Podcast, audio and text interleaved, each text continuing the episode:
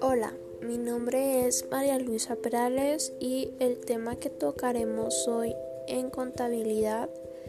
1 sería la importancia del estado de pérdida de ganancias, ya que ésta radica en que sirve a importantes propósitos del control, ya que éste trata en realidad de sintetizar los resultados de las operaciones de una empresa en un determinado periodo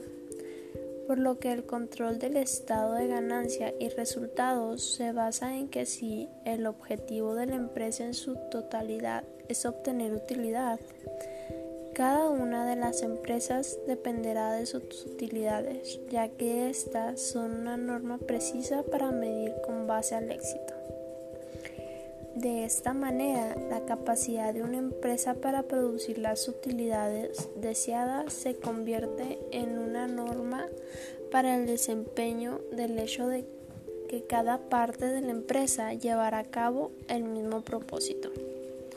Con el estado de ganancia y pérdida se detallan los ingresos y egresos y se calcula periódicamente su pérdida y ganancia. Este da amplitud y autoridad para que la administración dirija su parte a la selección de la empresa con su conveniencia, o sea, como las utilidades como norma de éxito fundamental en la empresa con divisores y departamentos,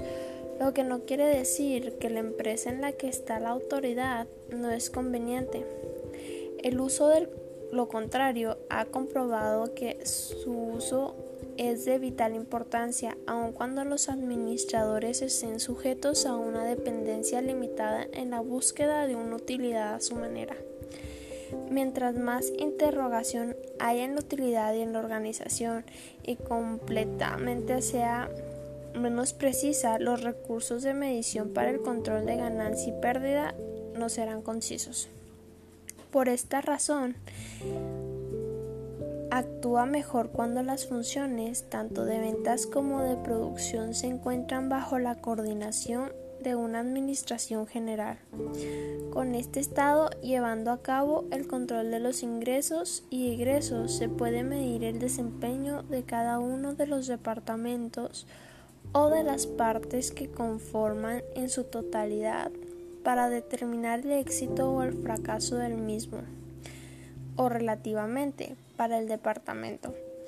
y puede corregirse ciertos errores antes de que tengan que enfrentarse a ellos consumados,